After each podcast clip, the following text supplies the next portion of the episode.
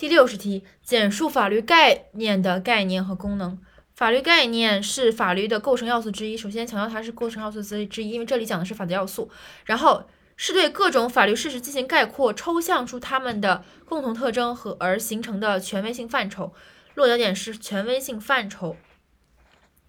首先，概念，概念就是要进行概括和抽象，抽象出共同特征，然后形成的权威性范畴。再来一遍，法律概念是法律的构成要素之一，是对各种法律事实进行概括，抽象出其共同特征的权威性范畴。然后它的功能就是一表达，二认识，三改进和提高。第一，表达功能；第二，认识功能；第三，改进法律，提高法律科学化程度的功能。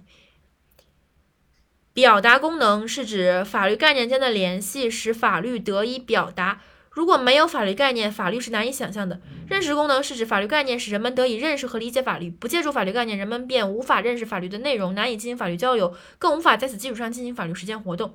改进法律，提高法律科学化程度的功能。丰富的、丰富而明确的法律概念可以提高法律的明确化程度和专业化程度，使法律成为专门的工具，使法律工作成为独立的职业。因此，再总结一下：一是表达功能，因为你先要说出来，然后你别人才能读，就是产，先是创造，先是产出，再是输入。